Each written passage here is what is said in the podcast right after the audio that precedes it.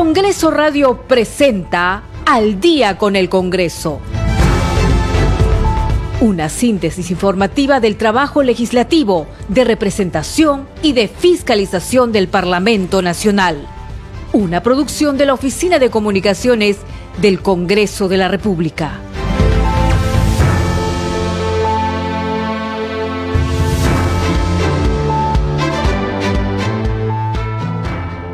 7 de la noche en punto. ¿Cómo están? Bienvenidos al programa Al Día con el Congreso. Les saluda Danitza Palomino. Estas son las principales noticias del Parlamento Nacional. El Pleno del Congreso se reunirá mañana jueves 4 de agosto desde las 4 de la tarde para aprobar el número de integrantes de las comisiones ordinarias y de la Comisión Permanente para el periodo anual de sesiones 2022-2023. Otro tema que verá la representación nacional será el proyecto de resolución legislativa que autoriza al presidente de la República a salir del territorio nacional del 6 al 8 de agosto de este año. La presidenta del Congreso de la República, Lady Camones, encabezó la ceremonia protocolar con la que se conmemoró los 201 años de la creación del Ministerio de Relaciones Exteriores. En la víspera, la titular del legislativo notificó al presidente del Consejo de Ministros, Aníbal Torres, que no podrá asistir por razones de agenda a la reunión convocada para hoy en Palacio de Gobierno y al mismo tiempo le pidió coordinar una nueva fecha para ese encuentro. En cumplimiento de su cronograma, la Comisión Especial de Selección de Candidatos Aptos para la elección del Defensor del Pueblo entrevistó en forma presencial a los ocho postulantes quienes coincidieron en considerar la necesidad de dinamizar el accionar de esta institución en defensa del ciudadano y de la sociedad. Usted está escuchando al día con el Congreso.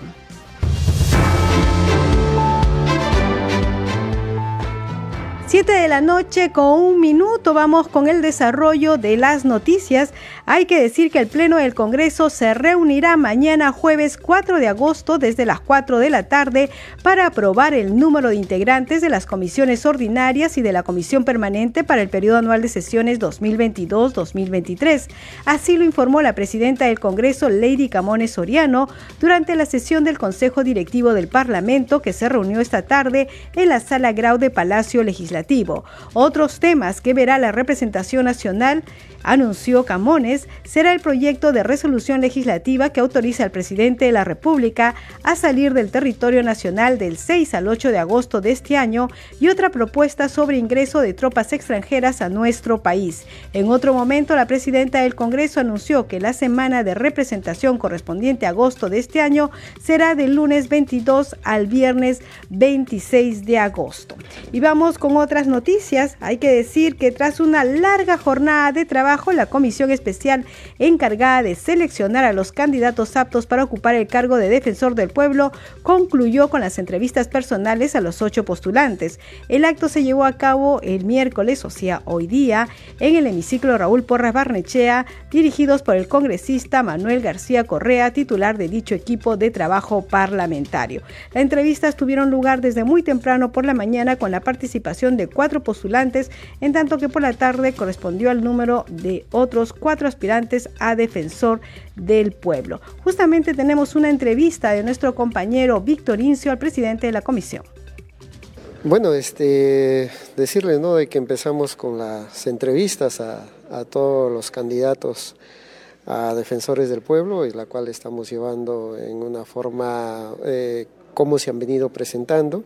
Ya se ha tenido una evaluación por este, el expresidente de nuestra comisión. Y bueno, decirles de que estamos trabajando, estamos evaluando y, de acuerdo a eso, el día viernes tomaremos una decisión cuando ya hayamos cumplido todo lo, establecido dentro del cronograma. ¿Cuántos, eh, ¿Cuántos candidatos han Bueno, tenemos, tenemos ocho candidatos que han sido elegidos, este, evaluados para esta segunda fase. Ahorita hemos avanzado con el 50%, cuatro candidatos, y para la tarde se espera los cuatro más. ¿no? ¿Después qué sigue, una vez que ya se termina? Una vez ya empezamos a evaluar a todas las entrevistas que hemos hecho en toda la comisión, de acuerdo, de acuerdo a ello vamos a una evaluación y posteriormente a una votación para ver el orden de prelación de cada uno de los candidatos. o sea, ¿cuándo estarán ustedes más o menos teniendo ya un resultado? El, de acuerdo a nuestro cronograma que tenemos el día viernes. El día viernes ya se sabe ya, quién es No, no, quién va a pasar todavía al pleno, para que el pleno, usted sabe que se necesitan 87 votos para que sea elegido el nuevo defensor del pueblo. Entonces, esto, la comisión se retoma otra vez a las 2 de la tarde. 2 de la tarde. Muy amable, congresista. 7 de la noche con 5 minutos, el primer aspirante en ser interrogado fue Víctor Gastón Aquiles Soto Ballenas, quien sostuvo que hay necesidad de dar mayor proactividad a la Defensoría del Pueblo porque en los últimos años se ha producido un deterioro en los servicios públicos y que esa situación tiene un efecto directo sobre los derechos fundamentales de la población. Vamos a ver parte de esta entrevista. Para decidir postular como defensor del pueblo, imagino que conoce la estructura orgánica básica de la Defensoría del Pueblo, cómo está organizada, qué pretende hacer desde la estructura para poder implementar cambios que mejoren el buen desempeño de la Defensoría del Pueblo en las regiones del Perú y también de nuestra capital, ¿no?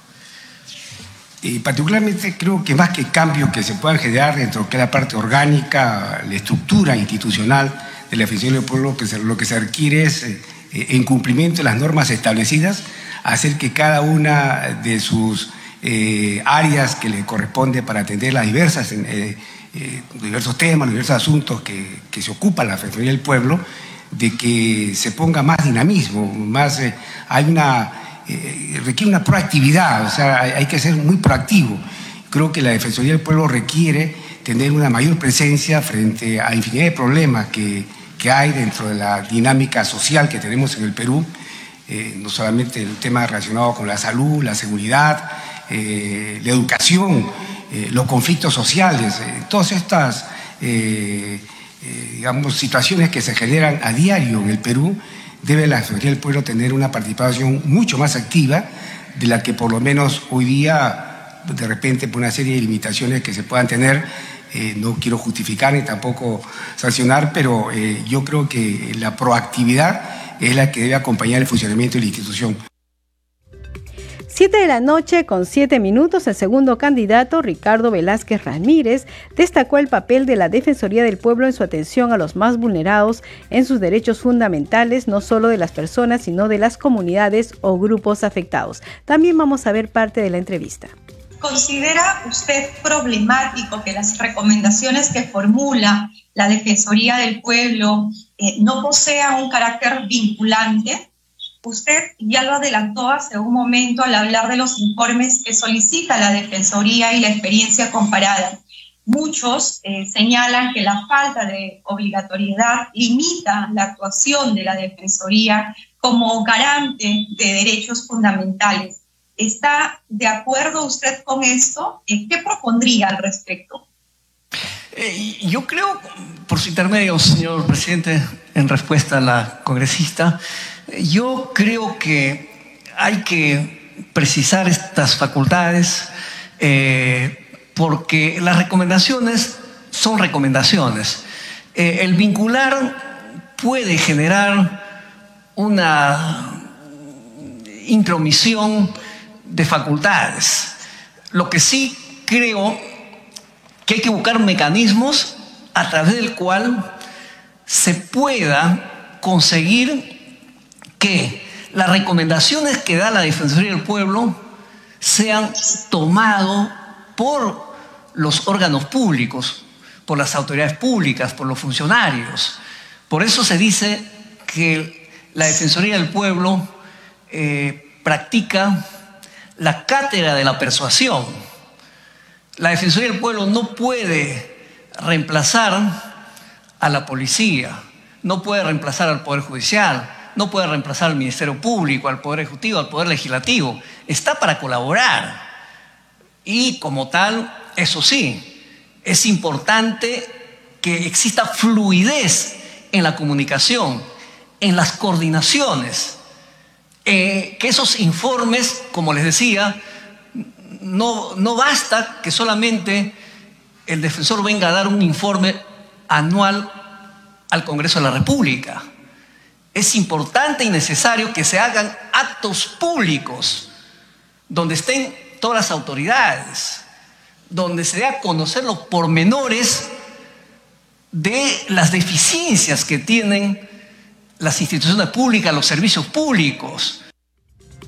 Siete de la noche con diez minutos, el tercer aspirante al defensor del pueblo eh, que fue entrevistado por la comisión especial fue Víctor García Toma, quien señaló la necesidad de empoderar las defensorías desconcentradas. El cuarto postulante fue Jorge Luis Rioja Vallejos, quien consideró que la institución a la que aspira como titular está aletargada y que se requiere recuperar su liderazgo y contar con un representante en cada uno de los departamentos del país de la mano con el Congreso. Por la tarde, la quinta postulante en ser entrevistada fue a Beatriz Ramírez Guaroto, quien planteó la necesidad de encaminar como una principal reforma a la institucionalización del Consejo de Estado, que hoy funciona de manera formal y de manera política, con participación de la Defensoría del Pueblo. Enseguida correspondió el turno al sexto postulante Carlos Castro Barriga y el séptimo fue Miguel Ángel Soria. Justamente vamos a escuchar parte de la entrevista a ellos dos. De acuerdo a las responsabilidades de la Defensoría del Pueblo, ¿cuál es el rol que la Defensoría presenta frente a conflictos sociales originados en nuestra nación? Creo que en la actualidad, en materia de conflictos sociales, la Defensoría del Pueblo tiene un rol bastante limitado. Se ha abocado en los últimos años solamente a contabilizar y a evidenciar de que en el país existen conflictos sociales. Y nada más. Creo que el rol de la Defensoría del Pueblo tiene que ser un rol más activo e incluso participar como mediador. En la práctica en nuestro país, es por nuestra cultura altamente religiosa también, suele suceder que representantes de la Iglesia Católica, especialmente curas, eh, suelen intervenir en este tipo de conflictos sin desmerecer el rol que la Iglesia Católica cumple en este, en este tipo de situaciones, creo que el llamado para participar y mediar en los conflictos sociales es precisamente el defensor del pueblo. Y me gustaría escuchar una crítica a usted sobre el proceso de implementación de la consulta previa en nuestro país. Si usted cree que en, este momento se aplica o no se aplica la consulta previa en el país. Muchas gracias, señora congresista, a través de la presidencia. Eh, Voy a comenzar por lo último. Creo que eh, todos sabemos que la participación es un derecho fundamental. Si bien es cierto, la consulta previa es un derecho colectivo que tiene que ver con la autodeterminación y no un derecho individual, también es cierto que el Estado tiene la obligación de eh, garantizar y promover las condiciones para que la participación, y en este caso específico la consulta, sea efectiva. Y ciertamente creo que es un tema que no se está cumpliendo. La consulta a los ciudadanos es un elemento central para legitimar la actuación del Estado y democratizar las decisiones de la administración pública. Pero eso requiere generar y promover de parte del Estado estándares que permitan una eh, participación efectiva en cuanto a la claridad de la información, la oportunidad de la participación, los medios de consulta, y creo que la Defensoría, y gracias por la pregunta, debería trabajar en ese sentido para sistematizar adecuadamente las experiencias aquí y en otros países para hacer que los procesos de consulta sean consultas efectivos y se cumpla cabalidad con el derecho a la consulta previa. 7 de la noche con 13 minutos, finalmente el octavo postulante, Cayo Galindo Sandoval, planteó la necesidad de fortalecer la capacidad de presentar iniciativa legislativa. Vamos con otras informaciones. La presidenta del Congreso, Lady Camones Soriano, notificó ayer, martes 2, al presidente del Consejo de Ministros, Aníbal Torres, que no podrá asistir por razones de agenda a la reunión convocada para hoy en Palacio de Gobierno y al mismo tiempo le pidió coordinar una nueva fecha para ese encuentro.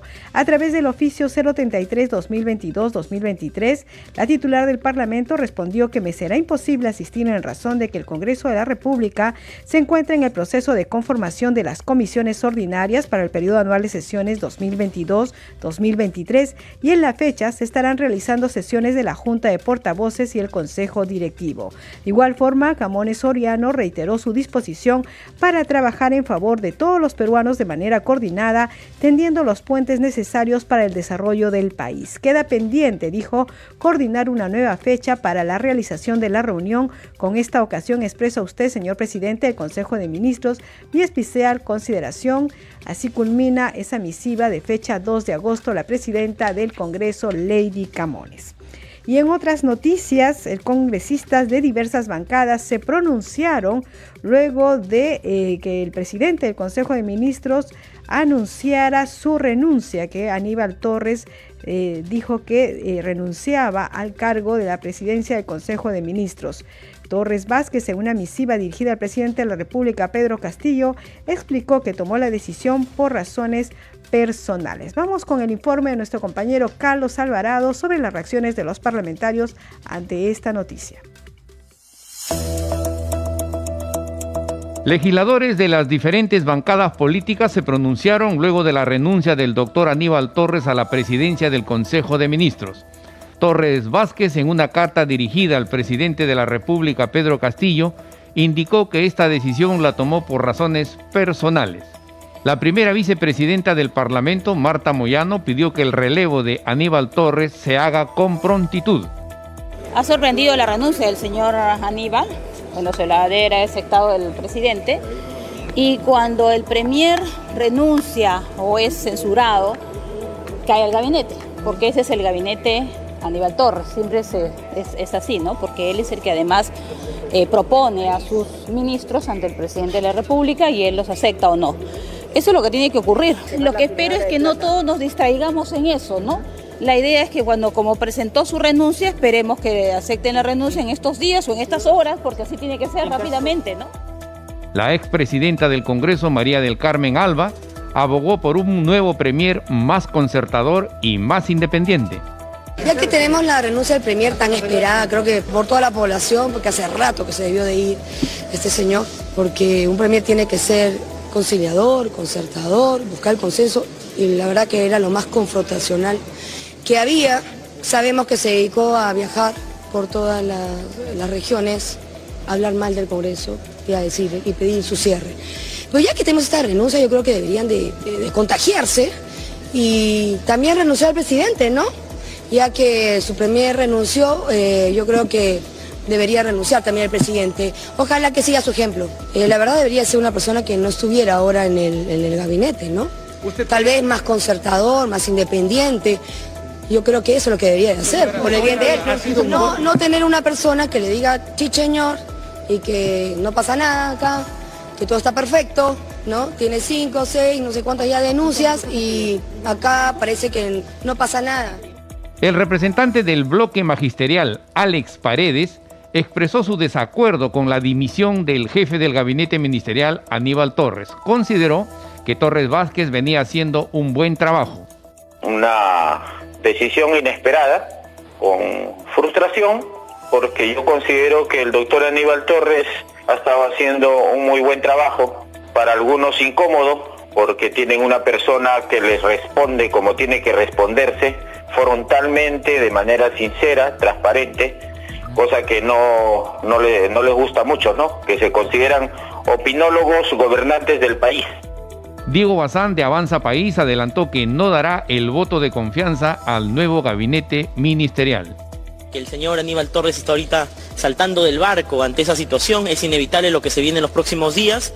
De lo que sí hay que preocuparnos es quién sería el próximo premier. Eh, ninguna persona de nivel técnico profesional va a querer aceptar este cargo de tanta importancia. Este cambio significa un remesón en todo el Ejecutivo.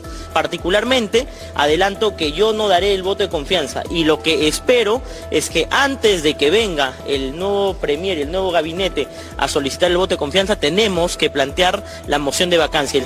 El jurista Aníbal Torres es el cuarto primer ministro del gobierno del presidente Pedro Castillo quien debe aceptar o rechazar su renuncia para recomponer su gabinete.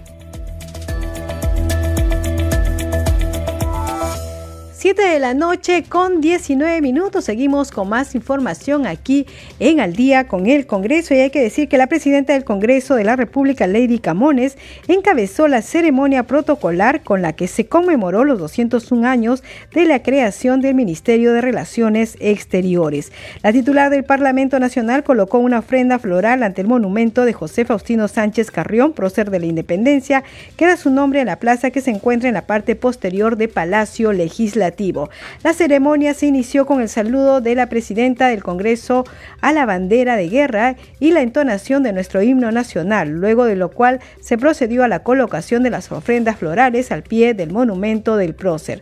Las primeras piezas florales fueron colocadas por los representantes de la Asociación de Funcionarios del Servicio Diplomático del Perú, de la Asociación de Funcionarios Diplomáticos en Retiro y la Academia Diplomática del Perú. También hizo lo propio el ministro de Relaciones Exteriores, César Landa Arroyo, en compañía del viceministro de Portafolio Luis Enrique Chávez y la secretaria general embajadora Ana Valdivieso. Siete de la noche con 20 minutos vamos con otras noticias.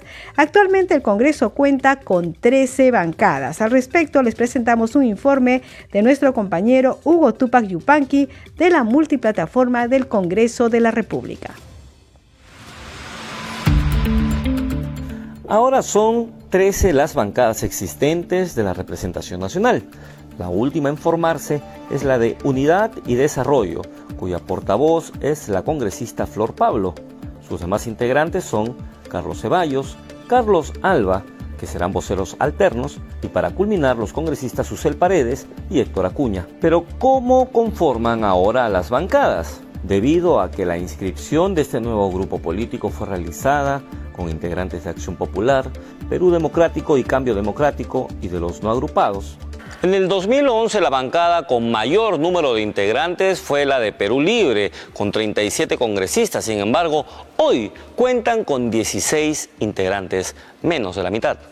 Aquellos que salieron formaron tres bancadas distintas, el bloque magisterial de Concertación Nacional, con 10 integrantes, cuyo vocero es el congresista Alex Paredes, la otra bancada es la de Perú Democrático que hoy sufre navaja con la inscripción de Unidad y Desarrollo.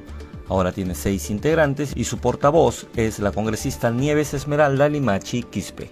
Y la de Perú Bicentenario con cinco integrantes y su vocero es el congresista Jorge Martí Corena. Fuerza Popular ha pasado a ser la bancada con mayor cantidad de congresistas. Tienen 24 integrantes. Ellos no han registrado ninguna renuncia. El tercer lugar es para Acción Popular con 14 parlamentarios. Alianza para el Progreso inició con 16 integrantes. Sus últimas renuncias fueron Héctor Acuña Peralta y Gladys Echaíz. Hoy cuentan con 10 congresistas. Renovación Popular estaba representado por 13 congresistas. Tres de ellos renunciaron y ahora son parte de las filas de Avanza País. Ambas bancadas cuentan con 10 parlamentarios. Cambio Democrático y Juntos por el Perú son una bancada con cinco integrantes, al igual que Somos Perú y Podemos Perú con cuatro congresistas. Aún está por verse la integración de congresistas como Esdras Medina, Enrique Wong y tres de no agrupados que podrían también conformar una nueva bancada. 7 de la noche con 23 minutos. Vamos a hacer un rápido recuento de quiénes son los voceros de las 13 bancadas. De Fuerza Popular es Hernando Guerra García de Perú Libre.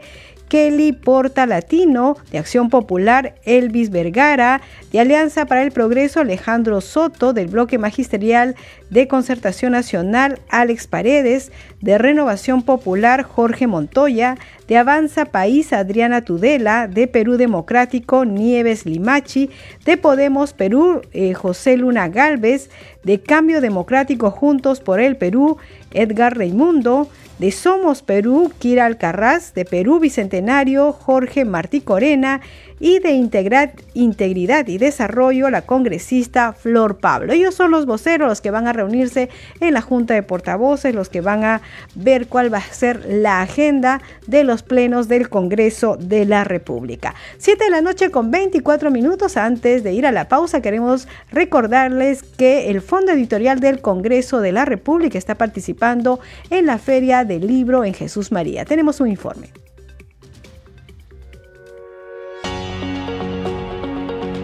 En septiembre de este año, el Fondo Editorial del Congreso de la República cumple 25 años. Su creación en 1997 tuvo como objetivo promocionar la labor legislativa y el desarrollo cultural de nuestro país. Desde aquel entonces, destacados intelectuales de diversas ideologías han publicado trabajos clásicos del pensamiento peruano y estudios sobre nuestra realidad nacional. Al respecto, Carlos Cabanillas, jefe del Fondo Editorial del Congreso de la República, informa sobre lo trabajado en este último año. Estamos en el stand 99, tenemos varias novedades, algunas presentaciones de libros y bueno, el catálogo que ustedes conocen, que lo pueden ver en la página web, lo pueden ver por el WhatsApp ahora también y eh, esperamos a todos para que vengan a comprar los libros. Hay un capítulo especial para el fondo editorial ¿no? congreso.com.p slash fondo editorial. O por el WhatsApp también se puede ver el catálogo entero en, en el número 924987288. Cuando empezó esta gestión en plena pandemia, la tienda estaba cerrada, no estábamos en las ferias, hemos tenido que reabrir todo, estamos en la tienda de Guayaga 374, la tienda física, también estamos en librerías en todo el Perú y por supuesto lo que hemos visto de forma virtual, el WhatsApp ha ayudado mucho en pandemia, ¿no? Hemos tenido que lidiar con todo este tema de la pandemia y hemos vuelto a las ferias internacionales también, nacionales. Eh, y el catálogo es casi 500 libros de todo tipo. Además, nos comenta cuáles son los requisitos para que el Fondo Editorial del Congreso publique y difunda algunos escritos, libros o revistas memoria. Se le puede escribir a cualquier de estos contactos, ya es el WhatsApp, ya es el correo, más oficial es el correo, por supuesto, pero eh, los requisitos son muy, muy sencillos. Hay que enviar el trabajo virtual y también escrito, eh, ¿no? impreso. Esto va a ser sometido a un comité de evaluación y sobre eso se piden correcciones, enmiendas, sobre todo el tema de derechos gráficos, derechos este, también de, de lo que se escribe, ¿no? Y en base a eso se hace la propuesta formal, se envía logística y todo sigue su curso, ¿no? Eso es importante decirlo, ¿no? El fondo publica a todos, digamos. Obviamente no, si el trabajo no es bueno, no se publica, pero digamos, eh, la pluralidad de voces es, es, encomiable y es algo que hay que mantener, ¿no? Tienes autores de izquierda, de derecha, de todos los partidos políticos, pero además en quechua.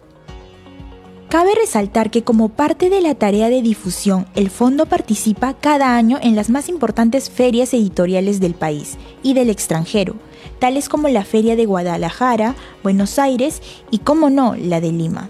Precisamente esta última se viene desarrollando en el Parque Próceres de la Independencia de Jesús María y el fondo editorial estará atendiendo al público hasta el domingo 7 de agosto en el stand 99, desde las 11 de la mañana hasta las 10 de la noche. Informó Mayra Alegría, Congreso Radio. Bien, ya lo sabe, el Fondo Editorial del Congreso de la República está en el stand 99 de la Feria del Libro. A esta hora hacemos una pausa y regresamos con más información aquí en Al día con el Congreso.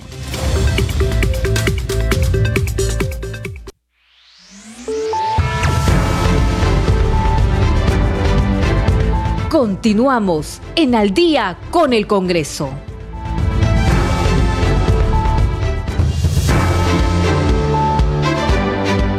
7 de la noche con 34 minutos. Bienvenidos a la segunda media hora del programa Al día con el Congreso.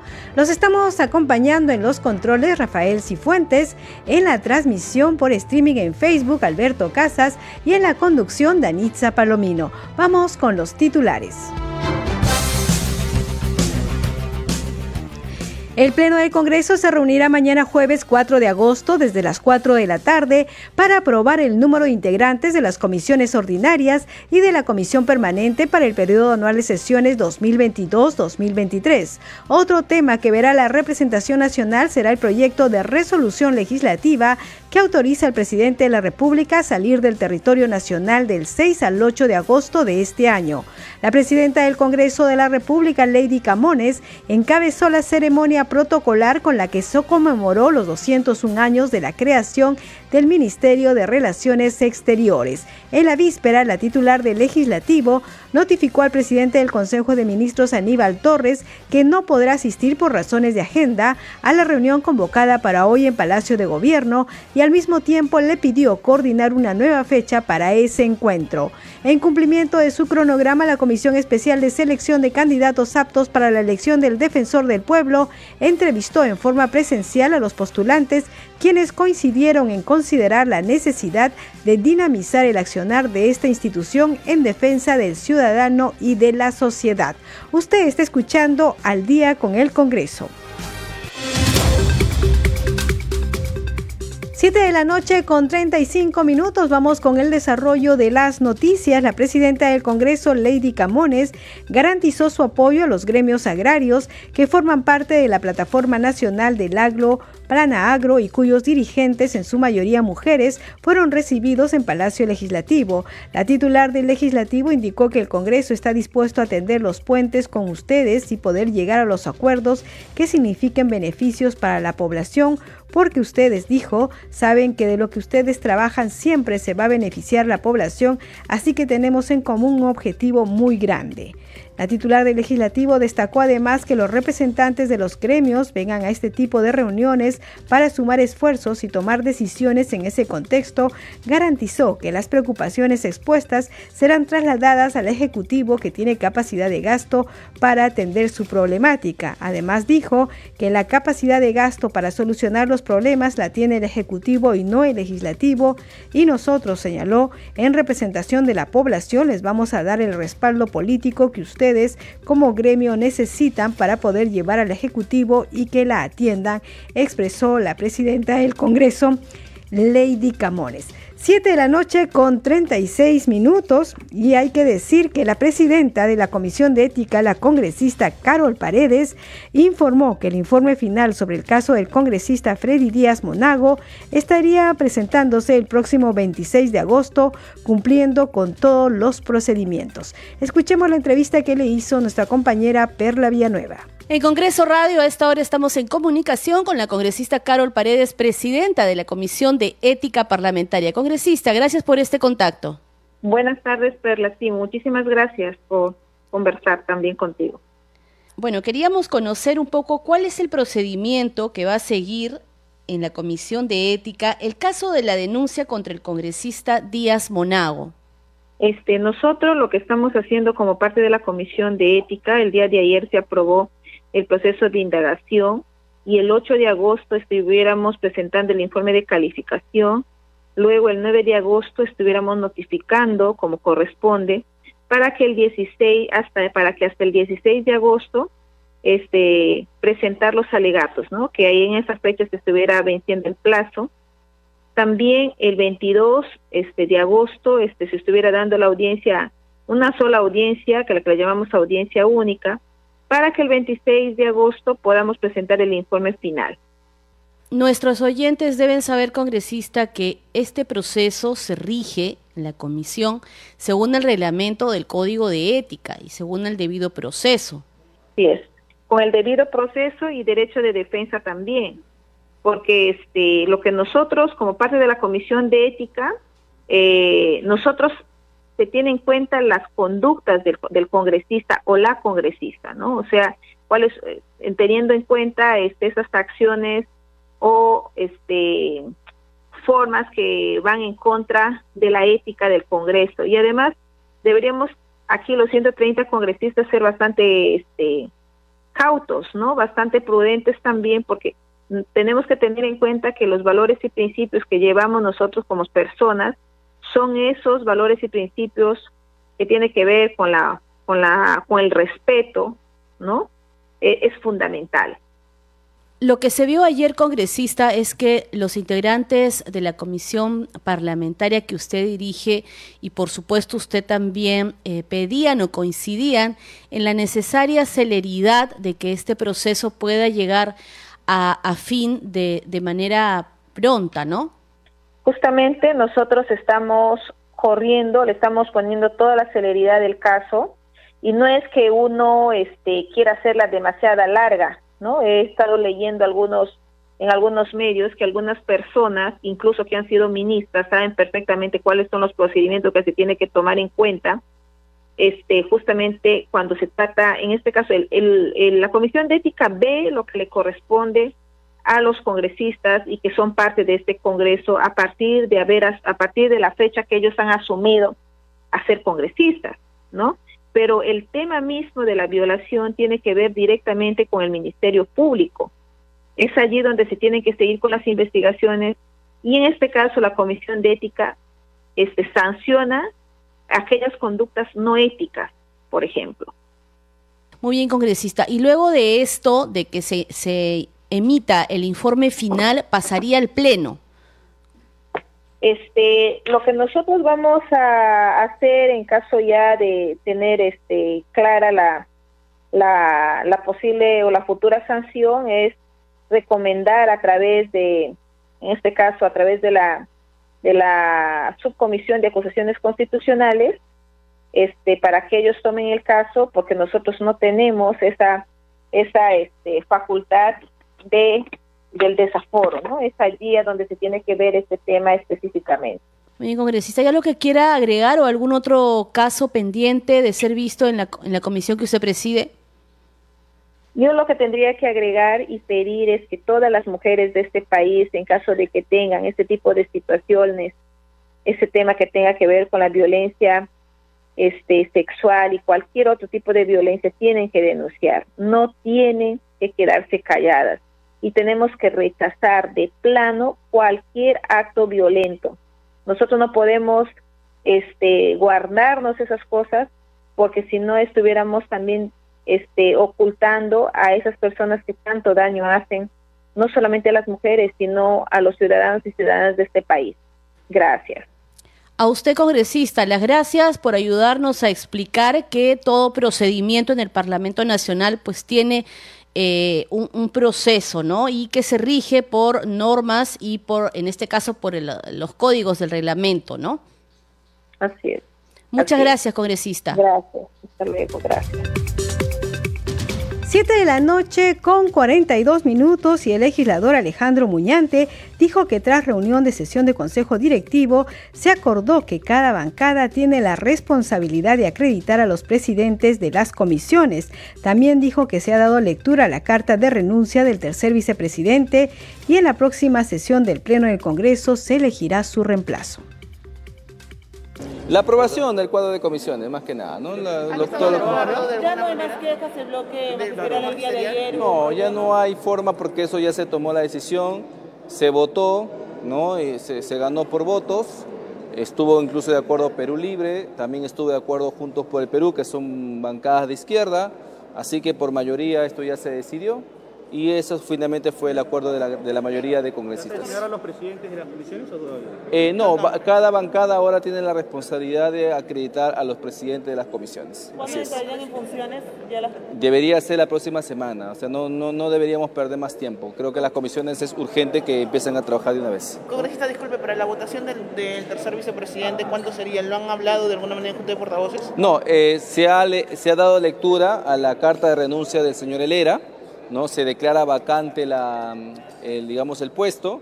Eh, tengo entendido que la próxima semana, el día jueves, si es que se da el pleno el jueves, estaríamos este, eligiendo al, al tercer vicepresidente.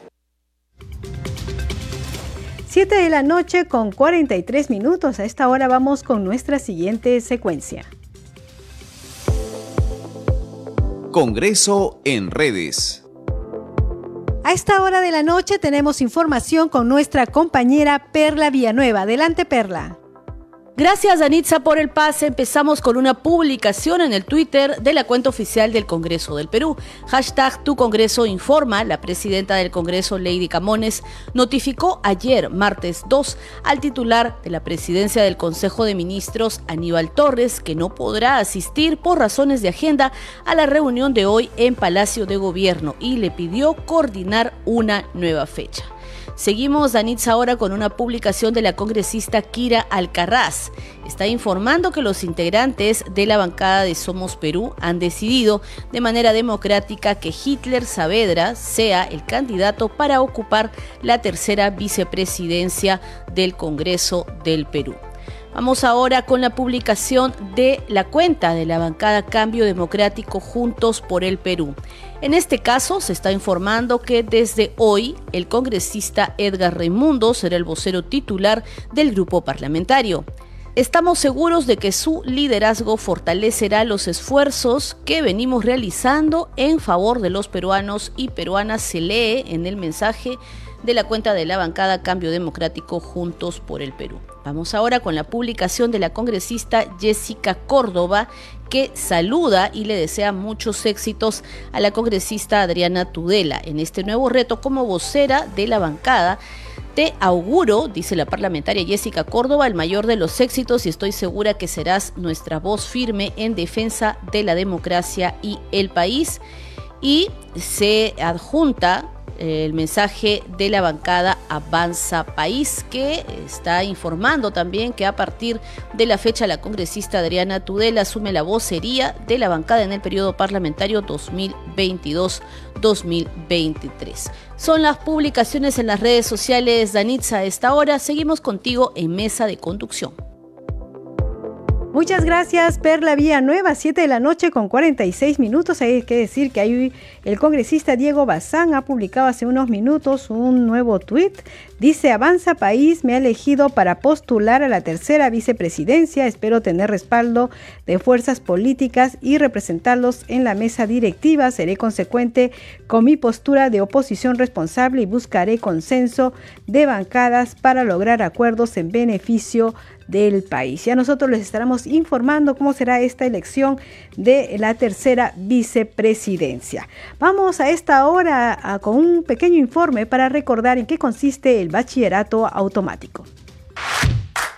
El Parlamento aprobó una ley que nos extiende el plazo para obtener el bachillerato automático hasta el año académico 2023, lo que promueve la actividad profesional de la juventud peruana. Gracias a esta ley, que es de carácter excepcional, todos los estudiantes de universidades públicas o privadas que durante los años 2020, 2021, 2022 y 2023 aprobemos los estudios de pregrado, accederemos a la obtención del grado de bachiller de forma automática. ¿Lo ves? El Congreso de la República está respaldando a los estudiantes nacionales a fin de permitir su desarrollo social, profesional y económico en este difícil contexto producto de la pandemia. Este Congreso es para todos.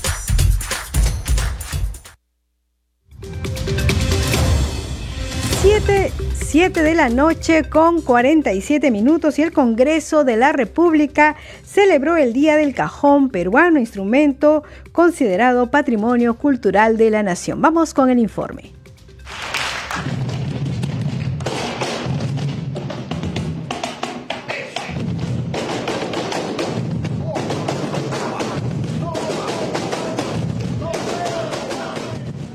Agosto es el mes donde los peruanos rendimos homenaje al cajón peruano y el Congreso de la República lo celebra así.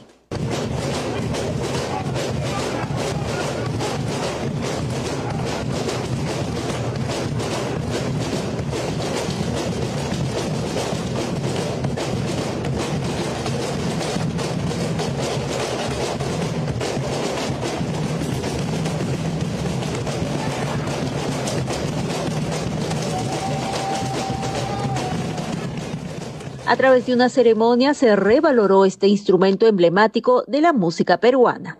En el año 2017, hace poco, estamos prácticamente a cinco años, poco más, de que se celebra por la ley número 30716 desde el Congreso de la República que cada 2 de agosto sea el Día del Cajón Peruano.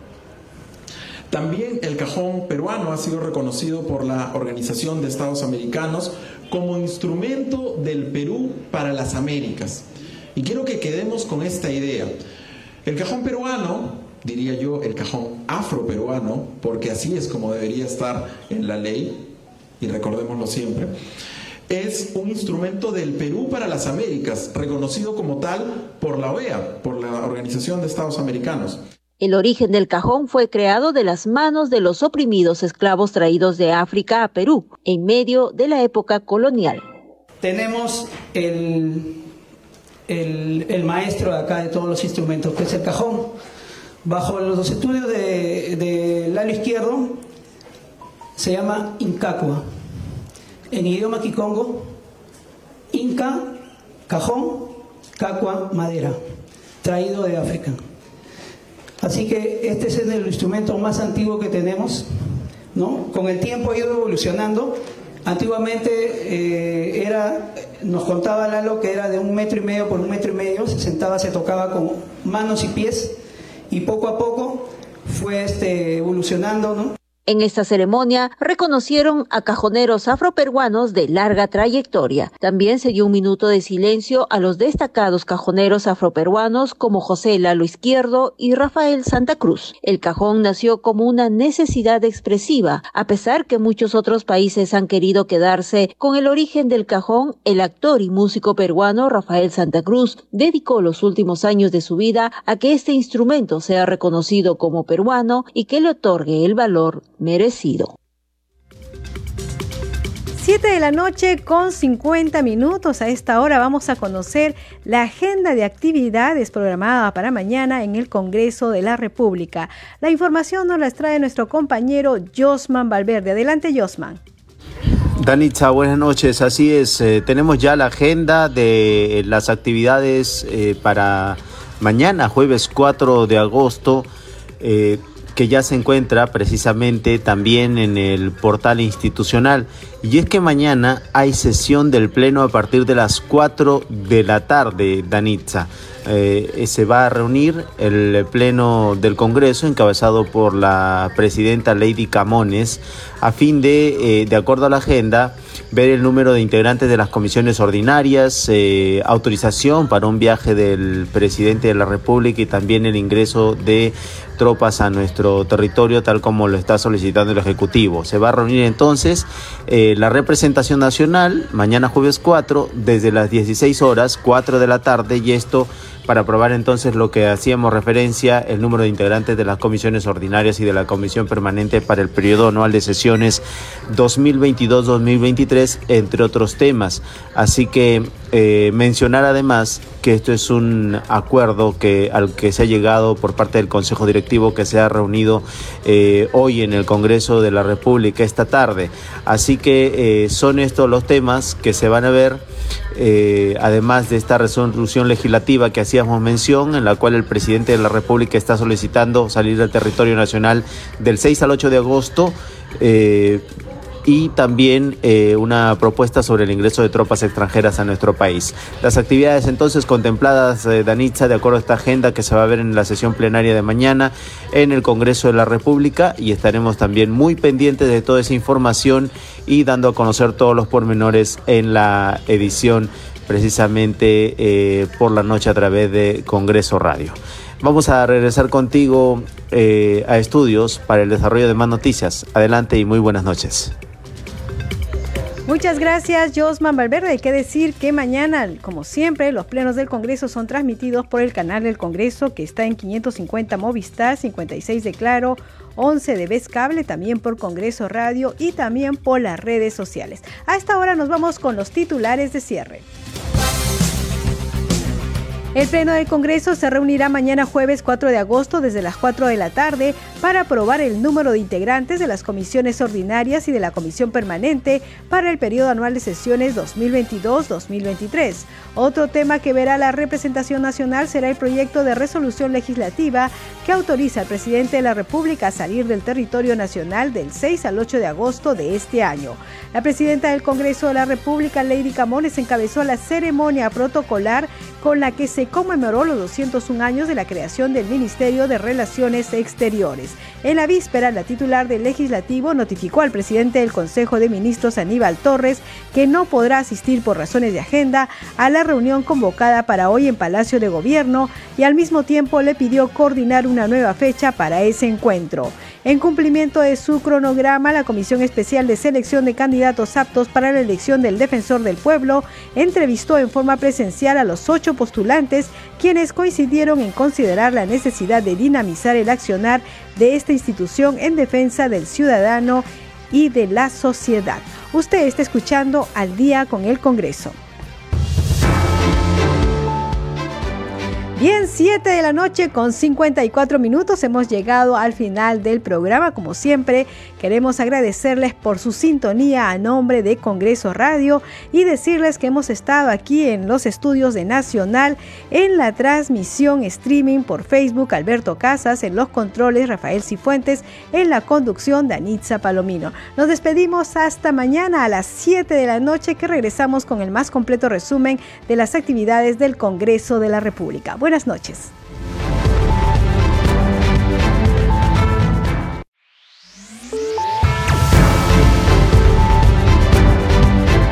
Congreso Radio presentó Al día con el Congreso.